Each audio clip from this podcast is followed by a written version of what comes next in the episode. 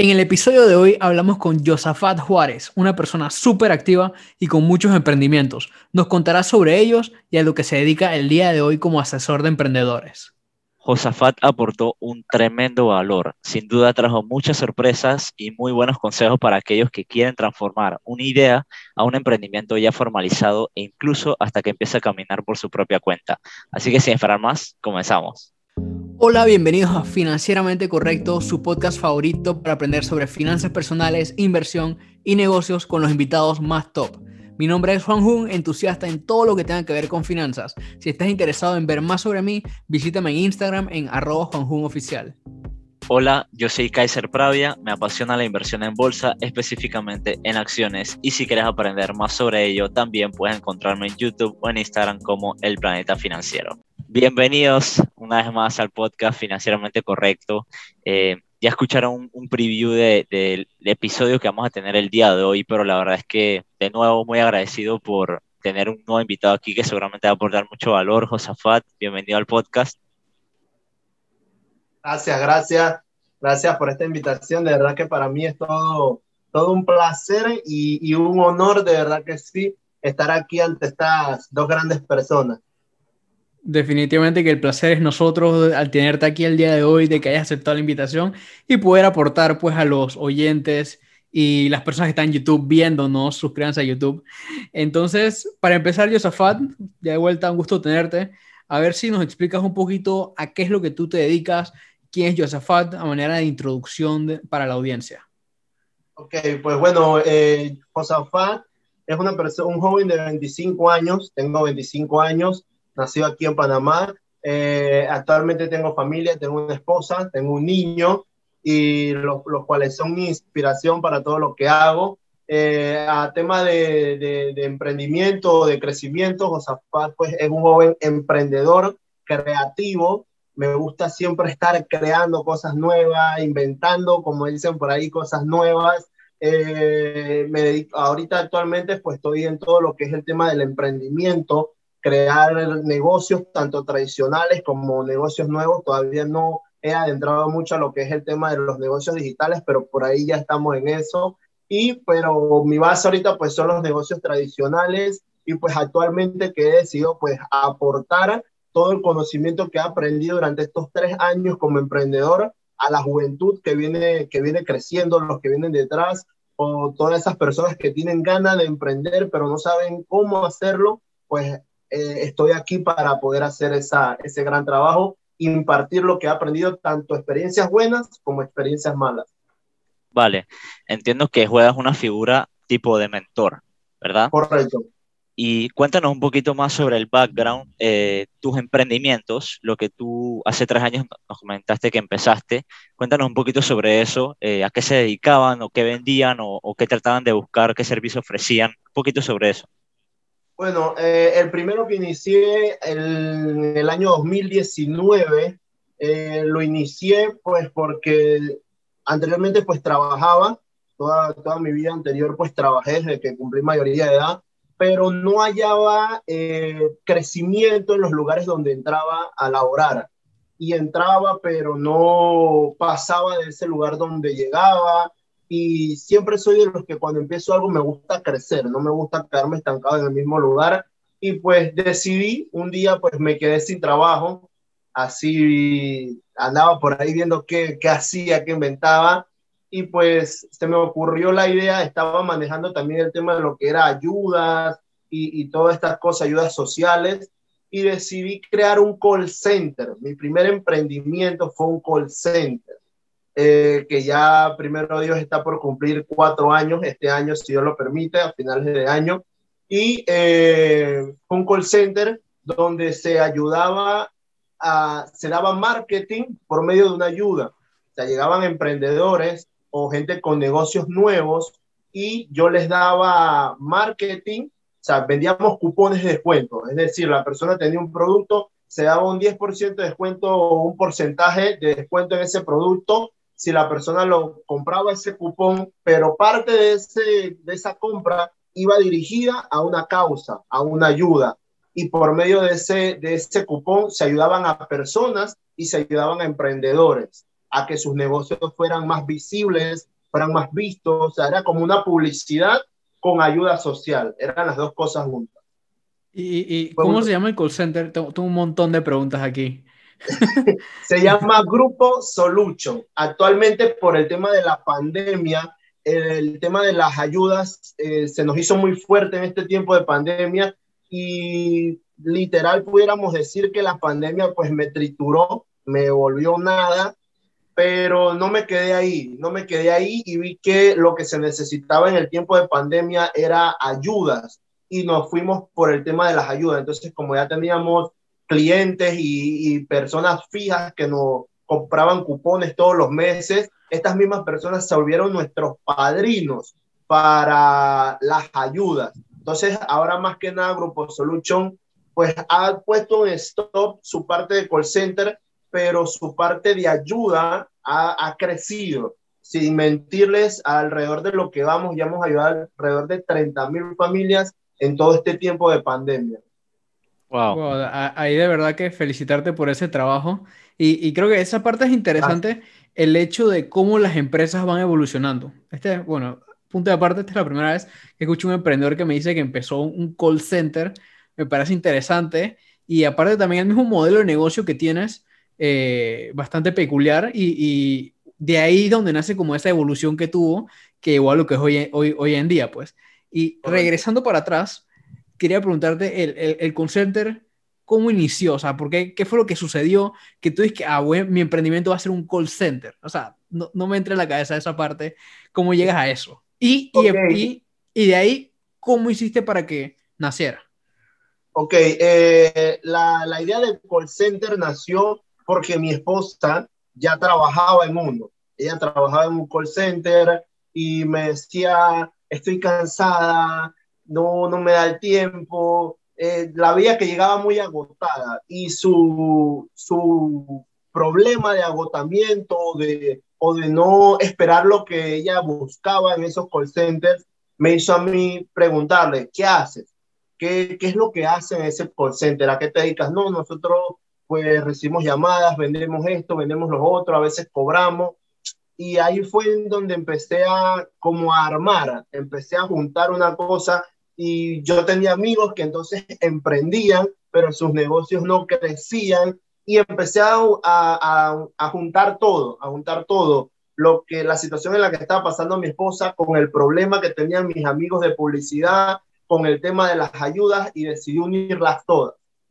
Y un día conseguí pues un, un, amigo, en ese entonces me vendió pues lo que era una base de datos de, de, de, de empresas y, el, y ahí empezamos a sacar clientes y empezamos a llamar tanto de esa base de datos como del el directorio telefónico. Nuestra, nuestra base de datos también fue el directorio telefónico y ahí empezamos a sacar clientes y junto a mi esposa, con, con mi esposa y yo, empezamos a desarrollar ese negocio nosotros dos solos hasta el límite pues que ya no nos dábamos abasto, dijimos necesitamos eh, eh, poner una, poner más personas. Y ahí fue cuando entramos en nuestra primera oficina con alrededor de siete chicas trabajando eh, y ahí fuimos creciendo, fuimos creciendo. Excelente, no, la verdad es que no, no me lo esperaba. Eh, un aplauso, la verdad, Juan. No sé qué ves tú, yo veo muchas ganas y perseverancia detrás de, de Josafat y creatividad, sobre todo. Creo que sí, es importante esa parte. Sí, no, la verdad que te felicitamos y creo que Juan también está como yo, que, que no, todavía no termina de entender cómo llegó hasta ese punto todo, pero bueno, ya vamos un poquito por ahí. Y eh, voy al hilo de lo que decía Juan eh, interesante cómo evoluciona un emprendimiento porque llega un punto donde ahora se, se tiene un sentido totalmente, digámosle, humanitario o digámosle de ayuda social, ¿no? Eh, al, al, principio quizá con full mentalidad de rentabilizarlo cuando ahora realmente se convirtió con, con un sentido más, más humanitario, ¿no? Llamémosle así. Entonces te quiero preguntar algo. Si esa fuente de ingreso ya, como tú mencionaste, fue triturada, quizá todavía tienes algo por, por delante, no, no quiero darla descartada. ¿Cómo, ¿Cuáles ahora son esos otros emprendimientos que te están dando para sustentarte? Bueno, actualmente tengo lo que es eh, el Gordollosa o la casa del Gordollosa, que pues en un futuro no muy lejano pretende ser o puede ser una de las, me gusta hablar siempre así con autoridad, puede ser porque dice que lo que, lo que decimos muchas veces eso es lo que se cumple. Entonces puedes, va a llegar a ser una de las mejores franquicias de comida rápida en Panamá y en el mundo, ¿verdad? Porque esa es la visión hacia allá voy. A veces la gente dice que tengo una, una, una mente, una ambición muy, muy grande o como muy fuera de la realidad, pero es que eso es lo que yo sé que soy capaz de lograr eh, en medio de todo. Eh, y el Gordollosa o la Casa del Gordollosa es lo que actualmente pues me genera. He bajado como quien dice un poquito la, la guardia porque me he metido en todo este tema del emprendimiento o me he metido más que nada a prepararme porque cuando inicié en esto de emprendimiento no sabía absolutamente nada, cometí cuantas cantidades de errores, pero me he puesto ahora como a prepararme, a informarme, a educarme, y es muy importante, a veces nosotros los jóvenes pecamos en que la educación o, o el aprendizaje no es necesario, y es muy importante, siempre llega un punto en el que la educación te llega a servir.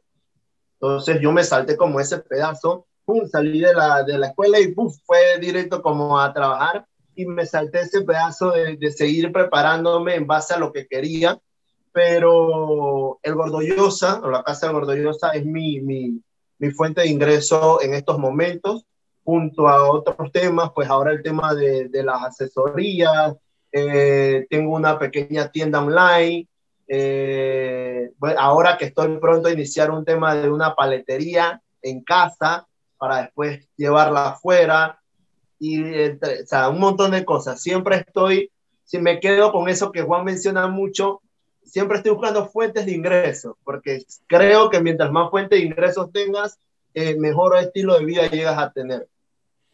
Excelente. Una pregunta, el, el, el ¿cómo era? Gordollosa se llama. Ajá, Así. ¿Dónde quedamos para saber? Yo creo que podemos tirarnos también aquí un trip ahí a comer, nos tiramos un, un, un, podcast presencial allá también. Claro que sí. ¿Por bueno, el Gordo Yosa, el Gordo Yosa actualmente lo tengo en casa, pero he creado todo un spot eh, con una, o sea, todo bien bonito para que cuando el cliente llegue se sienta cómodo, o sea, sienta que está en su propia casa muchas veces. Muchas veces es la idea, que el cliente sienta que está en su propia casa. Entonces, eh, lo tengo en mi casa, lo tengo en mi casa. Aquí pues tengo alrededor de dos personas que son las que me ayudan en este, en este emprendimiento y ahora pues buscando la ruta de dejar de ser autoempleado y pasar a ser dueño de negocio, porque eso es una gran diferencia a la hora de que emprendemos. Muchas veces creamos autoempleos. Hace unas semanas atrás estuve tomando unos cursos donde pues aprendí mucho este tema de, de pasar de autoempleado a dueño de negocio, porque muchas veces creemos que ser dueño del negocio es operarlo, trabajar 24/7, eh, hacer todo el marketing, la publicidad, las ventas, el delivery, y, y ahí es donde nos llegamos a, a, aburrir de los emprendimientos o de los negocios, o por eso es que muchos negocios no llegan a ese punto de éxito porque una sola persona hace toda la operación dentro de un emprendimiento, de un negocio. Entonces ahora pues estoy en esa, en esa etapa de mis negocios, empezar a, a mis emprendimientos, empezar a manejarlos sin necesidad de que yo esté allí. Genial. Este, yo quería echar para atrás a la parte que nos estás diciendo de en que tú hablas de estas metas y estos, estos proyectos que tú tenías tan grandes y la gente te decía como que tú estás loco o, o, simplemente que hablaban en cómo tus metas son tan grandes. Y creo que eso lo personal me pasa también y creo que le debe de pasar a todo emprendedor que tenga metas grandes, o sea, pienso que es parte, esa mentalidad es parte de ser emprendedor, tener esas grandes aspiraciones. Y, y yo creo que es importante porque si nosotros mismos no tenemos esas aspiraciones para nosotros, ¿quién más la va a tener? O sea, nosotros somos los que nos tenemos que poner esas metas altísimas y tratar de cumplirlas. Porque si no nos la proponemos, no vamos a llegar a ese éxito que quisiéramos llegar a tener. Y me parece súper positivo también que como, como tú dices que hablas y haces el statement de cuando el Gordo Yosa sea la franquicia de comida rápida más grande. así es como hay que hablar, me parece a mí. Vale. Y, entonces quería mencionar, eh, tú después hablaste de una parte en la cual tú te preparaste como, como para emprender. ¿Cómo fue esa preparación que, que tuviste, que hiciste? Bueno, le, le, soy sincero, YouTube. YouTube ha sido mi, mi mayor maestro en este tema del emprendimiento porque gracias a que me he puesto a investigar, he ido encontrando personas como ustedes, como otras personas de afuera, y me he ido preparando, me he ido preparando, buscando información, investigando. Hoy día considero yo que no hay excusa para no prepararse. La juventud hoy día tiene todas las herramientas necesarias para poder prepararse. Hoy día no hay límites para no prepararse están los teléfonos, está el internet, están las redes sociales, están las aplicaciones. Entonces, eso me ha ayudado mucho, me he pegado a esas herramientas para poder aprender muchas cosas. 100% de acuerdo, 100% de acuerdo contigo. Y lo dices tú, pero también lo dice Elon Musk y también lo digo yo o lo dice Bill Gates. El que no quiere aprender, sí, lo digo para, para que lo pongamos en contexto. Exacto. Yo realmente gran parte del tema de la inversión, YouTube fue un 45% de, de, del conocimiento. El, el, tema también es que hay que saber filtrar, pero eso lo hablamos después. Yo quiero ahora felicitarte por, eh, ser autodidacta no es fácil, empezando por eso, y también la actitud creo que es súper importante. Ahora quiero ir un poquito más a lo que estás haciendo ahora, una de las cosas que estás haciendo ahora, que son el tema de las mentorías vieron tus redes sociales, que es en Instagram, por ejemplo, Yosa Master, igual lo vamos a dejar aquí abajo en la descripción y en la pantalla para los que están en YouTube. Tus mentorías, ¿cómo aportan valor a un emprendedor? ¿Cómo, cómo ayudan? ¿En qué consiste una mentoría normalmente? Bueno, una mentoría eh, consiste en dos cosas, en ayudar a la persona a que no cometa los mismos errores que yo cometí al iniciar y eh, lo ayudo. Yo me vuelvo su, su mano a mano ahí para crear ese negocio o ese emprendimiento que esa persona tiene, esa idea, transformarla en realidad. Eso es lo que le digo pues a, las personas que me siguen en Instagram. Yo tu idea te la transformo en una realidad, que deje de ser una idea y pase a ser una realidad, porque pues ahí les enseño todo el tema de, de los procesos legales, eh, cómo manejar un tema de, de marketing, que no soy el super experto, pero lo poco que sé, sé que le puede servir a otras personas y, y, lo poco que me sigo educando día con día, porque esto no es un tema de que lo aprendí hoy y ya lo dejo ahí, no, es un tema de que todos los días renueva, sale cosas nuevas, modifica y yo estoy como siempre metido tratando de buscar qué es lo que está innovando para, para, para las empresas, para los negocios, como el tema de, de Facebook ahora que se llama Meta y todas estas cosas. Entonces, siempre estoy ahí, estoy ahí con la persona como desde sus inicios hasta que ya yo sienta que él puede caminar solo, pasar por su proceso de gateo, después su proceso de andadera, hasta que ya lo vea que puede caminar. Buenísimo. Quiero, parece un súper buen servicio. Quiero, quiero dar algo aquí, eh, antes que, que, Juan pase a la, a la siguiente. El tema de, del aprendizaje hay algo que yo aprendí o leí, no me acuerdo dónde, que, es eh, la pirámide del aprendizaje. Con, tú no tienes que saber, eh, voy a esto porque dijiste lo del marketing, que no eres el más experto. Tú no tienes que estar en la cúspide de la pirámide para enseñar, para nada. Con tal que esto es, tú estés en el nivel 2, tú le puedes enseñar al que está al nivel 1. Le puedes cobrar por eso y le puedes ahorrar mucho tiempo a esa persona y los dos ganan. Entonces, ¿por qué digo esto? Porque eh, lo tengo tan grabado en mi mente porque a mí me dicen, ¿qué vas a enseñar tú de inversión? Si tienes 22 años, no eres millonario, no eres Warren Buffett y ¿qué puedes demostrar tú si no tienes ni 10 años invirtiendo? Ok, puedes tener razón si estás por encima de del nivel de la pirámide que yo. Pero si estás abajo, claro que te puedo enseñar y te puedo ahorrar tiempo que ya yo dediqué a estar en las redes, eh, en YouTube, en libros, en cursos y te puedo ahorrar mucho tiempo y, e inversión económica. Entonces, voy de nuevo que este de, la pirámide de aprendizaje, nunca, nunca, nunca menospreciar a nadie porque aunque no seas el más experto, como tú mismo dijiste, algo le vas a poder aportar a una persona que está en cero o que sabe menos que tú. Yo, yo quería decir, eh, por esa misma línea también justo ayer vi un post que decía, no existe un momento en el cual llega alguien y te dice, ten, ahora te considero un experto, puedes enseñarle, empezar a enseñarle a otras personas. O sea, eso no sucede. Nunca en ningún momento llega alguien y te dice, wow, ahora tú eres un experto en este tema, ya puedes ir a empezar a esparcir conocimiento. O sea, eso no sucede. Como tú dices, si ya tienes el conocimiento, estás en el nivel 2, puedes empezar a enseñarlos del nivel 1. Y ahí te vas. Y, vale. Y entonces, la siguiente pregunta, hablaste del tema legal. Creo que ese es un tema bien delicado en el que muchos emprendedores necesitan ayuda. Entonces, la pregunta es, ¿en qué momento crees que un emprendedor debería buscar esa asesoría eh, legal? La verdad, desde el momento uno, desde el momento en que tienes la idea y ya estás decidido a emprender, tienes que buscar el tema legal si quieres crecer.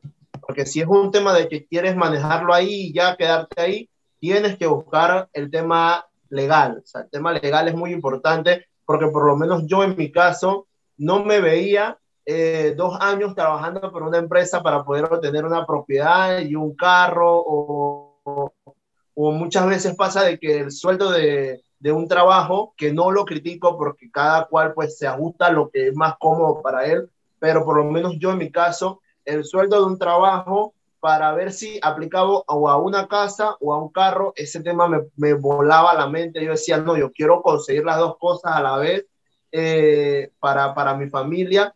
Y me tuve que ir por el tema del emprendimiento y aplicar la parte legal. Porque muchas veces creemos que como emprendedores o como microempresarios pequeños no podemos obtener una casa o no podemos obtener un carro. Y claro que sí se puede, pero todo llevado bajo una buena, una buena, un buen tema legal, todo bien registrado, sus municipios correspondientes, DGI, todo este tipo de cosas. Yo creo que la barrera empieza en el tema de la inversión. Eh, no es que nadie quiera legalizarse, sino que la gente no quiere invertir en los permisos o en la asesoría eh, o en el abogado, lo que conlleva. Entonces, cuéntanos un poquito más sobre eso no quiero un número específico, sino qué tan costoso puede ser para alguien que por lo menos empieza a, no sé, a vender su tiempo, no sé, vámonos por esa línea.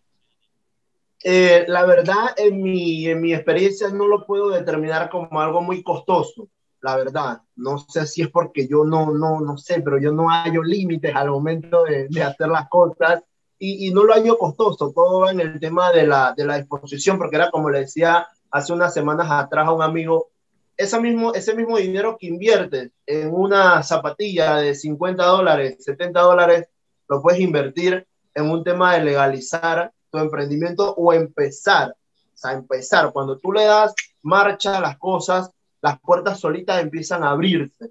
Pero si tú te quedas solamente que lo voy a hacer, lo voy a intentar, lo voy a hacer, lo voy a intentar, no, no, no empiezas, no, no se te van a abrir las puertas.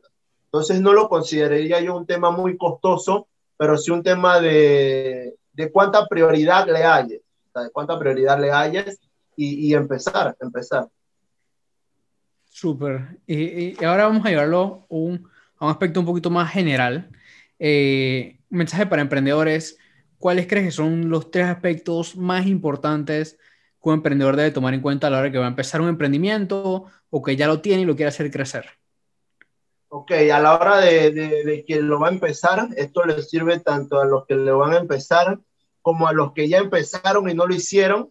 Eh, un estudio de mercado. Considero yo que un estudio de mercado es muy importante porque muchas veces creamos un emprendimiento, un negocio y no sabemos ni por dónde va a tabla, sino porque como lo vi en tal X lado, pues yo lo voy a hacer también. Y ahí es donde nos estrellamos.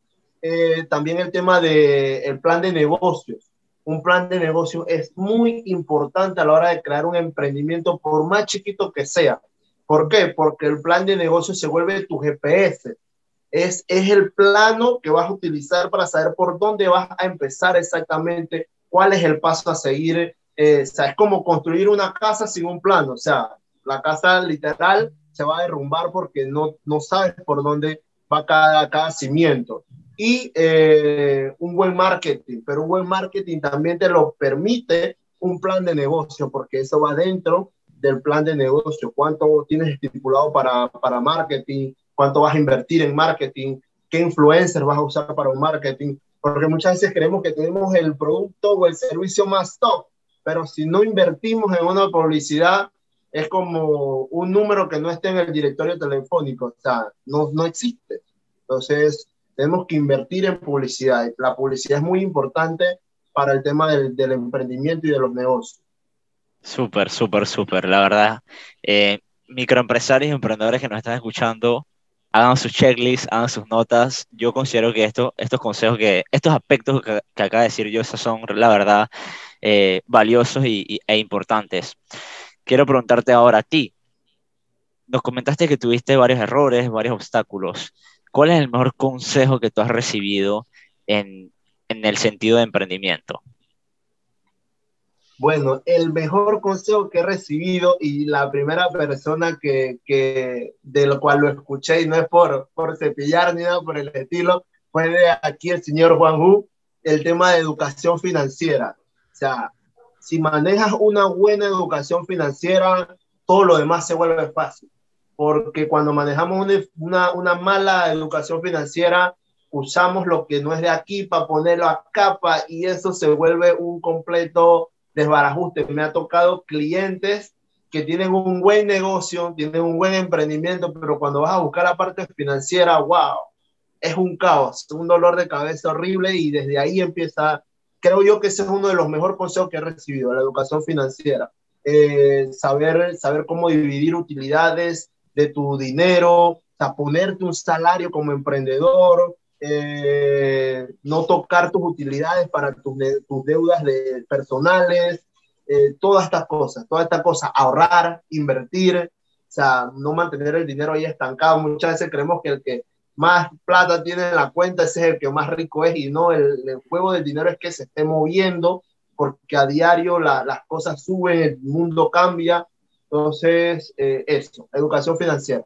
Educación financiera es uno de los mejores consejos que he podido recibir. Pero significa mucho para mí que, que digas eso, la verdad. Me alegra que, que, esté creando un impacto positivo mis palabras. Vale, que conste que esto no estaba preparado, por si acaso la audiencia ya va. Exacto. Este, y bueno, llevémoslo entonces a, al otro extremo. ¿Qué, qué, qué errores o baches eh, te ha tocado en pasar en este mundo de emprendimiento? Y obviamente, ¿cómo lo superaste? ¿Qué aprendiste de él? ¿Qué sacaste de este error, etcétera? Uf, errores un montón. Errores un montón porque cuando inicié, como les comentaba atrás, eh, cometí, no, cometí errores como el no registrar mis emprendimientos, el no hacer los registros correspondientes, eh, declarar rentas, declarar impuestos, y estas cosas me hicieron, yo empecé en el 2019 y en el 2020 ya estaba pagando cuánta cantidad de multas, me la pasé prácticamente todo el 2020 pagando multas y eso me hizo aguantarme bastante porque pues tenía que salir de eso, tenía que salir de eso y eso fueron, ese fue uno de mis mayores errores, no, no registrar mi negocio, no hacer los registros correspondientes y pagar multas. Y la verdad aprendí de esto que hay que, hay que pedir ayuda, hay que pedir ayuda y no exactamente cuando ya sentimos que nos estamos ahogando, no. Al momento de iniciar es el momento correcto para pedir ayuda. Muchas veces esperamos dos, tres años para entonces ya cuando nos vemos que estamos al límite, pedir ayuda y no es así. la ayuda se pide desde el primer momento. No el que, no el que más, el que más pregunta no es el más, el más bobo el más bruto, no. O sea, si en cambio, si preguntas es porque no sabes y eso es lo que te va a ayudar a crecer. Entonces, eh, yo aprendí esto a que tengo que pedir ayuda. Muchas veces como jóvenes creemos que no las sabemos todas y no es así. Hay que pedir ayuda, eh, eh, buscar la manera de esas personas que están teniendo resultados, dejarse llevar por esas personas que están teniendo resultados, es como ustedes en el tema de la inversión. Yo tengo muchas ganas de meterme en ese tema, pero no lo voy a hacer hasta que no reciba una, un curso, una tutoría de este tema, porque sé que me voy a estrellar, porque es un tema que no manejo. Entonces, eh, ustedes ayudan a minimizar ese riesgo de, pérdida, de, de problema. Y ese, eso, es, eso es lo que puedo, lo que aprendí de todo esto, a pedir ayuda. Súper, yo creo que no hay mejor consejo o aprendizaje que cuando una persona ya lo ha vivido, ¿no? Eh, el tema de las multas no es primera vez que lo escucho, hay que tomarlo en consideración y la verdad es que, que se nota, a, pesar de tu de ser bastante joven, 25 años, se nota que has tenido un camino eh, de altibajos, ¿no? Que has tenido tus momentos buenos, que ha sido cíclico el proceso y sobre todo que, que, tienes muchas ganas todavía. Así que ya estamos en la, en la línea final, Yosa. Eh, ¿Qué último consejo? Un consejo de oro, no tiene que ser de emprendimiento, puede ser de absolutamente lo que sea. Un consejo de oro que le pudieras dejar a nuestra audiencia emprendedora o en audiencia en general. Un consejo de oro, no rendirse. No rendirse tanto en, eh, esto va tanto como para emprendedores, no emprendedores, vida personal, o sea, no rendirse. Yo, yo no me voy a dar por vencido, siempre se lo digo a, mi familia, no me voy a dar por vencido hasta que no llegue a donde tenga que estar. no me voy a rendir hasta no llegar a ser quien voy a ser. Entonces, eh, no rendirse, no rendirse, ser perseverante y pedir ayuda, pedir ayuda en todo momento. Súper buenos los consejos. Espero que hayan tomado ahí sus apuntes y esto que no se les olvide. Eh, y bueno, creo que este ha sido el final del episodio. Eh, yo he aprendido bastante acá el día de hoy. Estoy seguro que todos en la audiencia también. Este, si nos están escuchando en Spotify, Apple Podcasts o cualquiera de los otros podcasts, déjenos un buen rating. Si están en YouTube, eh, denle like, suscríbanse, dejen sus comentarios, cualquier pregunta. Vamos a estar poniendo tus redes sociales, Yosafat. Este, igual nos las puedes decir acá ¿Cuáles son donde te puede encontrar la gente? Ok, me pueden encontrar en todas mis redes sociales como Yosamaster, en Facebook, en Instagram, en Twitter. Eh, y ahí estoy, YouTube también, todas como Yosamaster, ahí estoy. Bueno, entonces ahí rapidito se suscriben al canal del podcast Financieramente Correcto y después pasan al de Yosafat y se suscriben también igualmente. Excelente. Vale, Yosa, la verdad es que has aportado mucho valor. Eh, fue un excelente episodio. No, yo sabía que no ibas a defraudar, sabía que ibas a, a traerte experiencia acá y seguramente en un futuro nos pasaremos por la casa del Gordo a, a compartir, a, grabar algo por allá. Eh, y bueno, gracias nuevamente por tu tiempo, espero que la audiencia lo haya disfrutado y nos veríamos en un próximo, en un futuro cercano. Todo lo que hemos dicho ha sido financieramente correcto. Un gusto, Yosafat. Nos vemos, Kaiser.